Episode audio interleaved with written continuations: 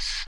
Florian, sonst heißt es ja immer, wir hinken bei der Energiewende hinterher. Wie kommt der Bericht jetzt darauf und sagt, wir haben einen völlig falschen Blick auf die Energiewende? Also wie so oft geht es einfach darum, aus welcher Perspektive betrachte ich jetzt etwas. Und da hat das Rocky Mountain Institute aus den USA jetzt mal nachgeforscht und gesagt, so wie wir bisher auf die Energiewende geguckt haben, stimmt das einfach gar nicht.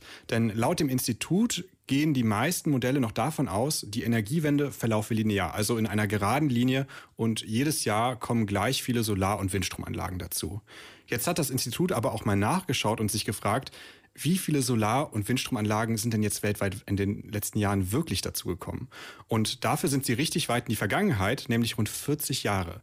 Und dabei haben sie auch einfach festgestellt, das, was man beobachtet hat, passt einfach nicht so ganz zu einem linearen Wachstum.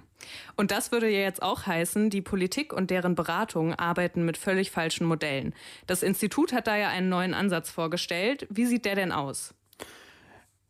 Ja, also das Rocky Mountain Institute schlägt hier vor, wir sollten die Energiewende mehr als so eine Art S-Kurve verstehen. Eine S-Kurve, das ist ein Modell, das zeigt, wie sich eine technologische Innovation durchsetzt.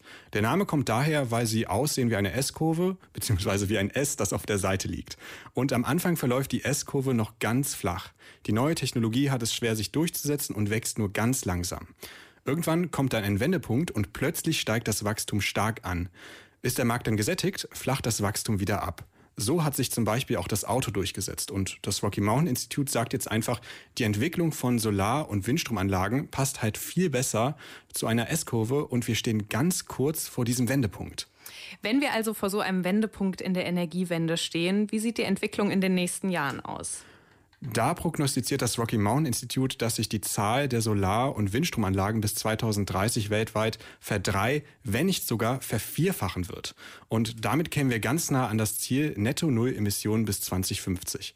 Das sollte jetzt aber kein Anlass sein zu sagen, die Energiewende ist geschafft, denn immerhin geht es hier nur um einen Teilbereich der Energiewende. Und laut dem Rocky Mountain Institute ist das 1,5 Grad Ziel damit auch noch nicht geschafft. Und was wir auch nicht vergessen dürfen, das, was das Rocky Mountain Institute da bestimmt hat, ist nur eine Prognose.